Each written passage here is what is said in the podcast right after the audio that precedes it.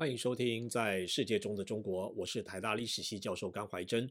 这集的主题是春秋战国的国家宗教。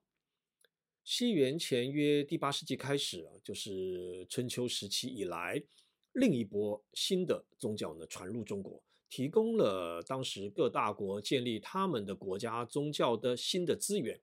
而新的国家宗教呢，也是战国国家体制的主要内容。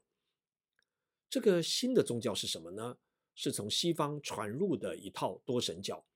在这个时间点上，环地中海区域、西亚、中亚、印度啊，就是我所说的西方，都发生了剧烈的政治的变迁以及宗教的运动，一波一波的全球化浪潮席卷欧亚非大陆。新疆西部的帕米尔高原以西啊，正在展开所谓的希腊化的运动。希腊化时代于焉展开，那时间呢，在西元前第四世纪的后半叶，而希腊化的地区就是我说的西方。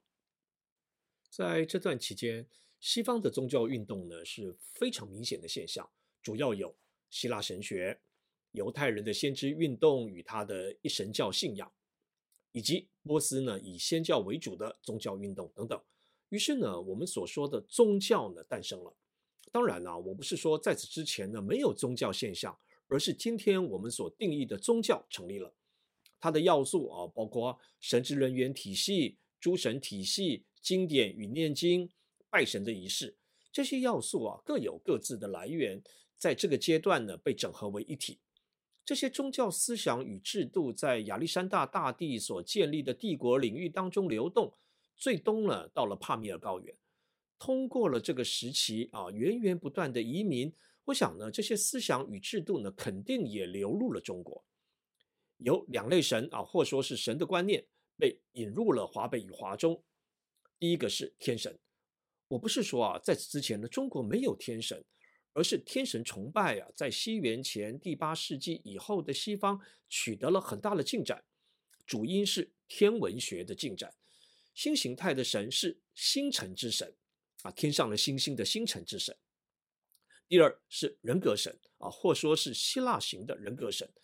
一来啊，他们有人的形象啊，甚至性格；二来他们有神力，所以是超人；三来他们各有执掌啊，像像有智慧之神啊，有酒神等等。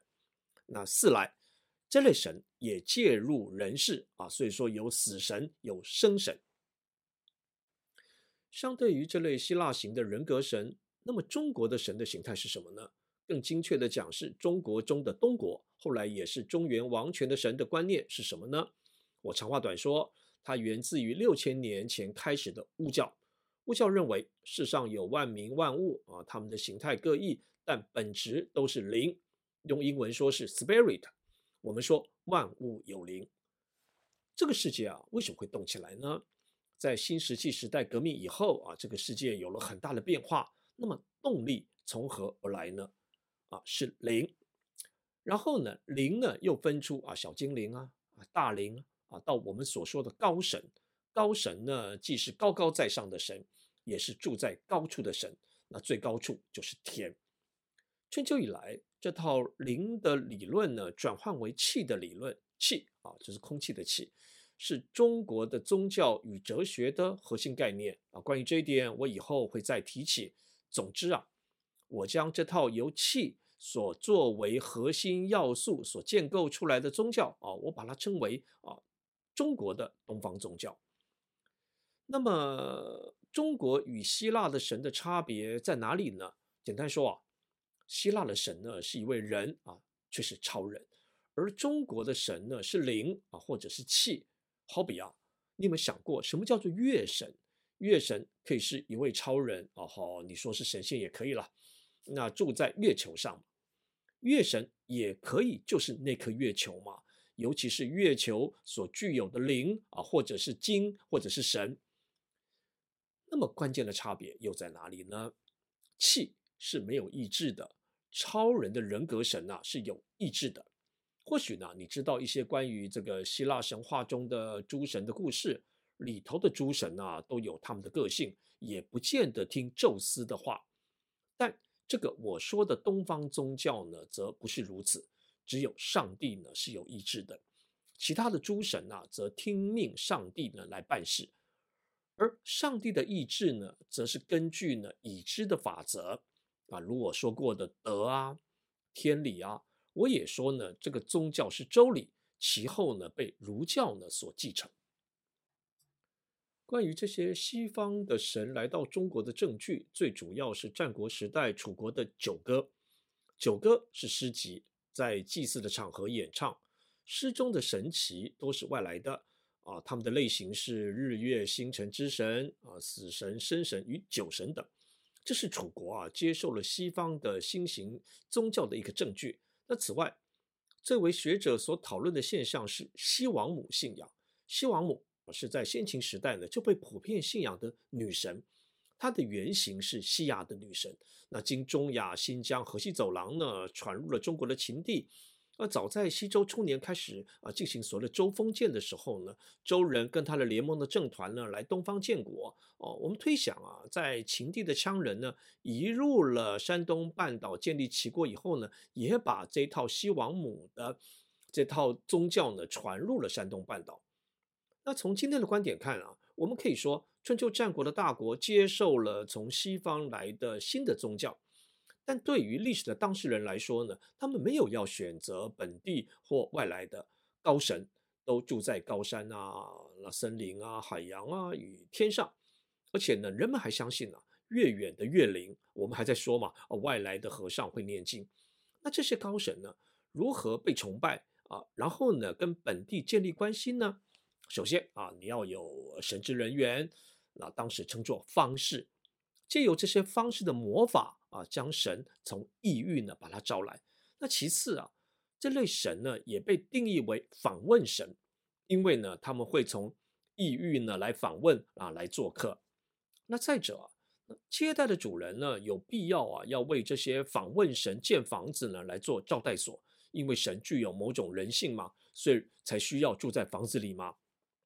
高级的神呢，更需要住的像宫殿一样的这样的一个大房子里面。那这种招待所呢，被称为神祠。神祠呢，这一词是出自《史记·封禅书》。战国的新的国家宗教就是一套神祠的体系。我们从《史记》所知道的，主要是三个大国的情况：齐国、秦国与楚国。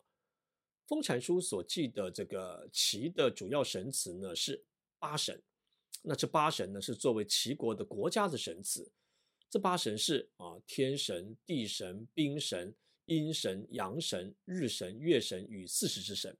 由此可知啊，那齐国的国君呢，祭祀天地。那照理说啊，这是周王啊，或者说周天子所做的事情。这位齐的天神呢，是北极星的神，也被称为太一神。当时啊，被认为是诸星之神之首。所以说呢，也是上帝。另一个神祠体系呢，在秦国啊，有所谓四至，就是四个神祠。这四至啊，在雍高原，这个高原作为秦国的圣域，被认为是天神下降时的居所。从春秋时代以来，秦国的国君呢，会以一位高神，应该呢是星辰之神啊，作为庇护他的神。然后呢，在秦的圣地雍高原呢，为他盖神祠。到了战国末年呢，就有了这四个神祠四制。神祠呢，展现了这个时代的多神教信仰啊，君主各有其崇拜之神。啊，君主的了不起呢，是因为他所崇拜的高神呢有多了不起，而且呢，君主呢也有宗教的能力呢，将这些高神请来。春秋大国以来的大国君主啊，自认为有天命了。春秋时期的这个秦公编钟啊等青铜器当中呢，他记了秦的始祖啊受天命。我们也不要光看到这个受天命啊，就认为啊他是传承自西周的制度。秦国的君主呢，自认为有天命的理由不是呢他受到了周人上帝的青睐，而是呢他们自有崇拜的天神。铭文中呢又说啊，秦国的国君赏宅受国，这里呢又有了宅嘛。那这个宅呢，同样是圣殿啊，就是神祠啊，就像西周何尊当中的“于其宅兹”，中国当中的宅呢，是指圣殿。秦国的国君啊，也是受到了某天神的庇护而得以建他的神祠，就是宅，那进而受国啊，就是接受了天所赐予的国家。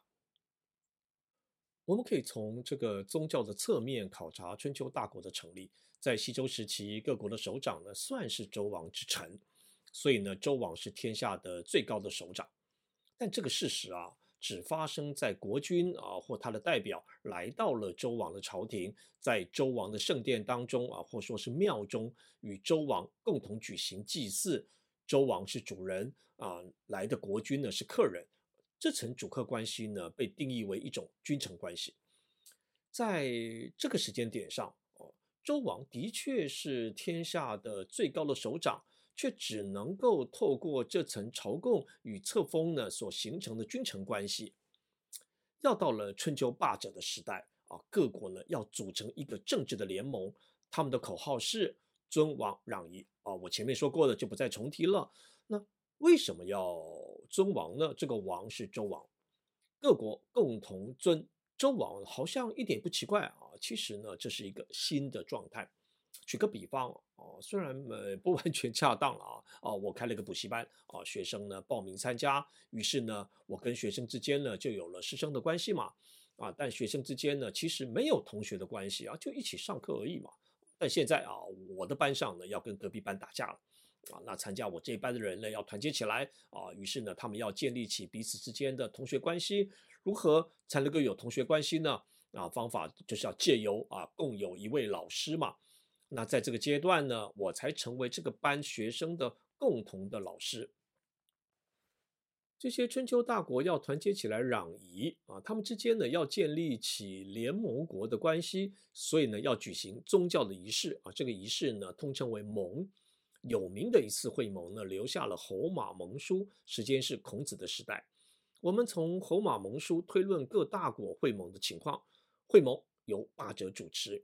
那参加者呢要写下盟书，这些参加会盟的首长也会各自带着本国的神职人员啊，像巫、祝、时等，但也要有一位共同的上帝啊啊，才会有会盟者共通的神罚，神的处罚。那这位共同的神是周王的上帝，而且啊，会盟呢是以汉文书写，所以呢只能请出周王为祭祀的主持人。一个例子啊是有名的啊，这就是霸者晋文公所主持的会盟。这次会盟记录于《左传》，这一年是西元前六百三十二年，史称建土之盟，地点在郑国。晋文公召集华北、华中的诸大国啊，在这里会盟。周襄王也来参加。有意思的是啊，在建土啊建立了临时的王宫啊，这样才能够使周襄王保有主人的身份。在这个王宫当中呢。周襄王册命晋文公为侯伯啊，就是王之下的最高位阶的啊，这个呃首长，叫做霸啊，就是伯啊，就是霸。那记录中啊，晋文公说：“奉阳天子之皮显休命。”这句话也没有那么特别了啊，这在西周经文中呢也算常出现哈。那周王在他的圣殿中啊，在做完册命之礼之后呢啊，这个。呃，被册命的国君会说啊，“奉阳天子休命”啊这一类的话，但这一次啊，是晋文公在会盟的场合公开说，周王是他的天子，也是与会者众人的共同的天子。在此之前呢，虽然已经有了天子呢这个称呼了，但他的意思是啊，至高无上、伟大的君主啊这一类。那此后，天子才开始作为一个职称，是祭祀天的君主。啊，像大主教一样，而且治理天下。那从宗教的角度看呢，就是各国认为他们的国家的诸神系统之上呢，还有一个周王所祭祀的天。西元前第四世纪中期以后，历史再展开新页。